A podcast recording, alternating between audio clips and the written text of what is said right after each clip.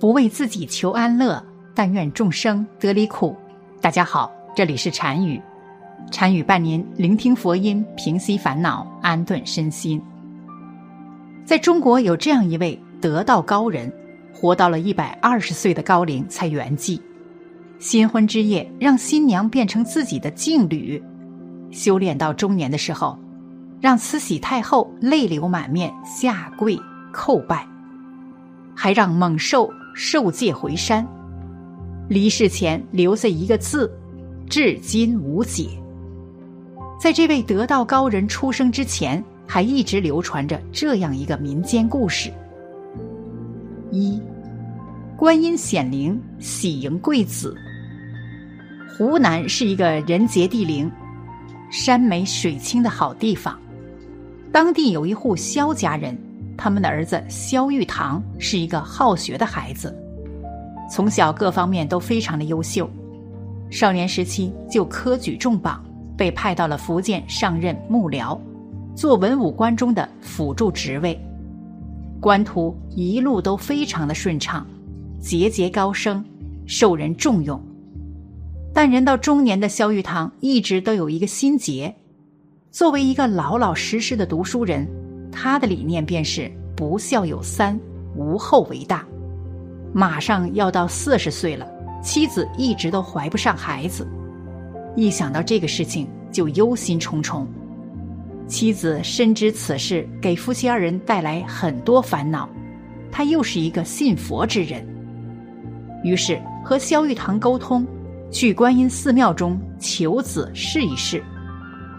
夫妻二人一同来到观音寺庙后，萧玉堂看到此庙残破不堪，桥梁失修，立马决定重新修建寺庙和周围的路面。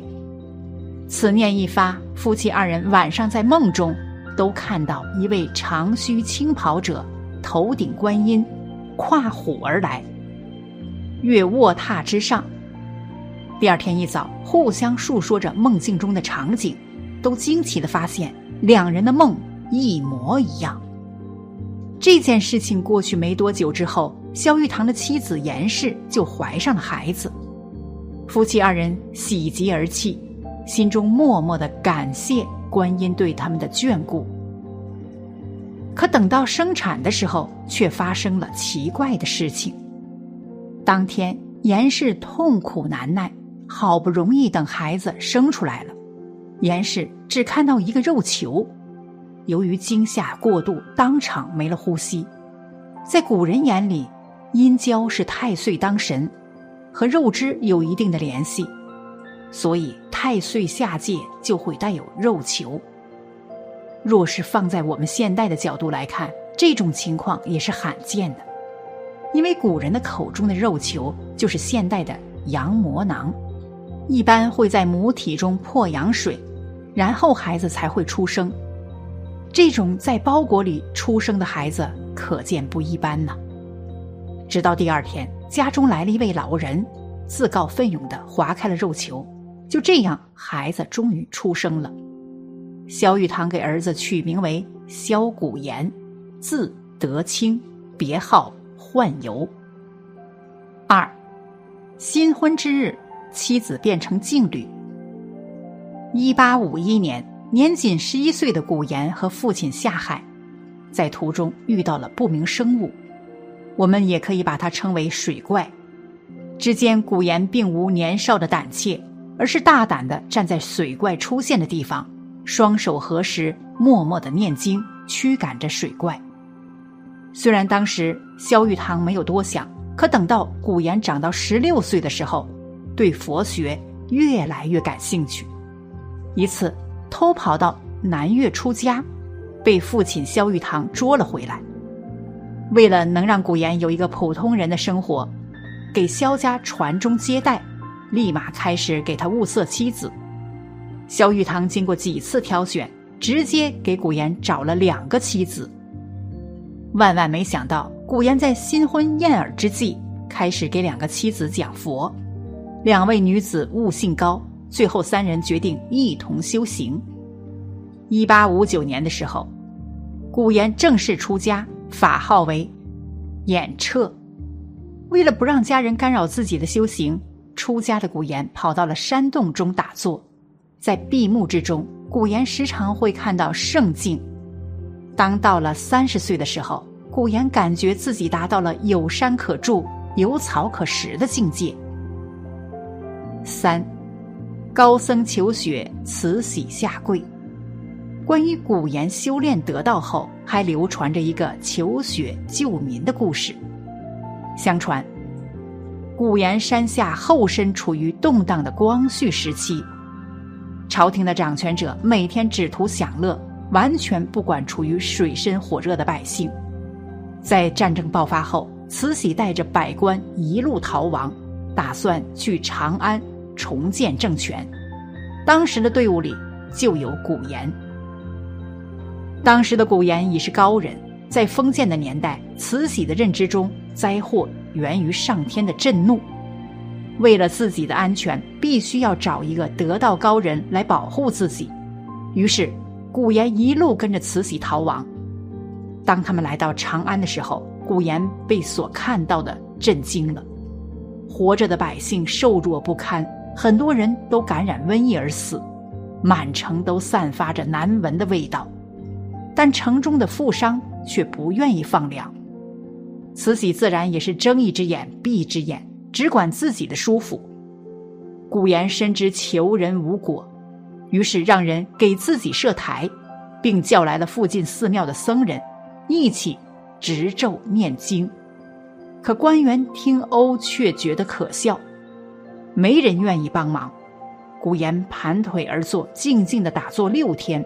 可天空丝毫没有下雪的意思。直到第七天的清晨，突然长安下起了大雪，众多僧人看到求雪成功，都纷纷回到了寺庙，只有古岩还静静的坐在那里。他深知几个时辰不能为受苦的百姓驱赶瘟疫，于是这一坐就是七天七夜。慈禧听闻后，带着官员赶来。看到这样的场景后，不禁感动的开始流泪，甚至在大雪天跪拜了古岩。随后想要通过古岩的影响力来为自己铺路。古岩看到长安慢慢的恢复了以往的生机，便悄悄的离去了。为了不让世人打扰修行，将自己的法号演彻改为虚云。四。虚云和龙王的传说故事。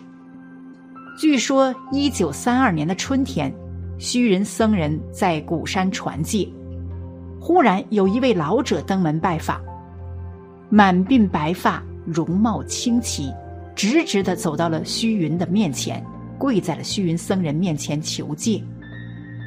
虚云问道：“哪里人？姓什么？”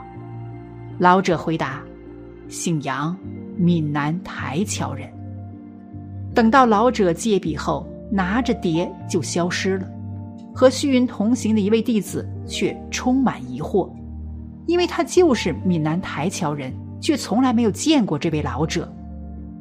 等回到南台后，虚云的弟子看到龙王庵中的坐像和老者一模一样，至此龙王找虚云受戒就传开了。虚云高僧一生的经历奇幻丰富，一共遇到过四十八件奇事。单于只用时间有限的一期视频是讲不完的。虚云高僧的后半生一直在云游四海，致力于宣传和推动佛教的发展。在虚云大师修行之时，社会的背景也在不断的变化，从鸦片战争到戊戌变法，再到抗日战争，这一系列重大的历史事件。他都经历了，有时也参与其中。虚云高僧在游行过程中也不忘普度众生，比如有一次，在他经过一个村庄的时候，一帮土匪正打算攻打这个村庄。虚云大师知道后，为了不让当地的村民遭殃，便亲自去找这些土匪，给他们讲解佛法道义，传教经文，教他们向善。虽然身处战乱之中，但是也不能忘记自己的本，给他们讲因果循环，还在那里为土匪诵经。土匪受到了虚云大师的感化，就听从了虚云大师的劝导，也使得村民免受到土匪的袭击之苦。在抗战期间，虚云大师也会给士兵们祈福，把寺庙的香火钱也捐给军队打仗用，还用自己的名气和影响力号召人们为国家捐款。除此之外，虚云大师还时常打开佛门。收留那些饱受战乱之苦、无地可去的贫苦百姓，免费给他们施粥。虚云大师是一个真正关心人间疾苦的人，他总是在尽自己所能去帮助一些受苦受难的人们。在当时动荡的年代，虚云大师的宣教也给饱经风霜战乱之苦的人们带去了希望和心理安慰。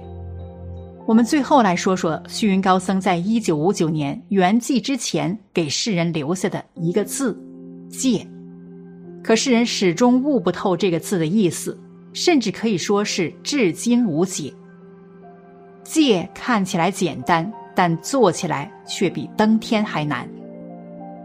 人生在世就像是一场渡劫，我们无时无刻都应该提醒自己，遇到事情。三思而后行，懂得戒的含义，做到戒的底线，戒贪婪，戒争辩，戒说谎，心中有戒，行有所止，才能活出高度和价值，看到另一个不一样的物质世界。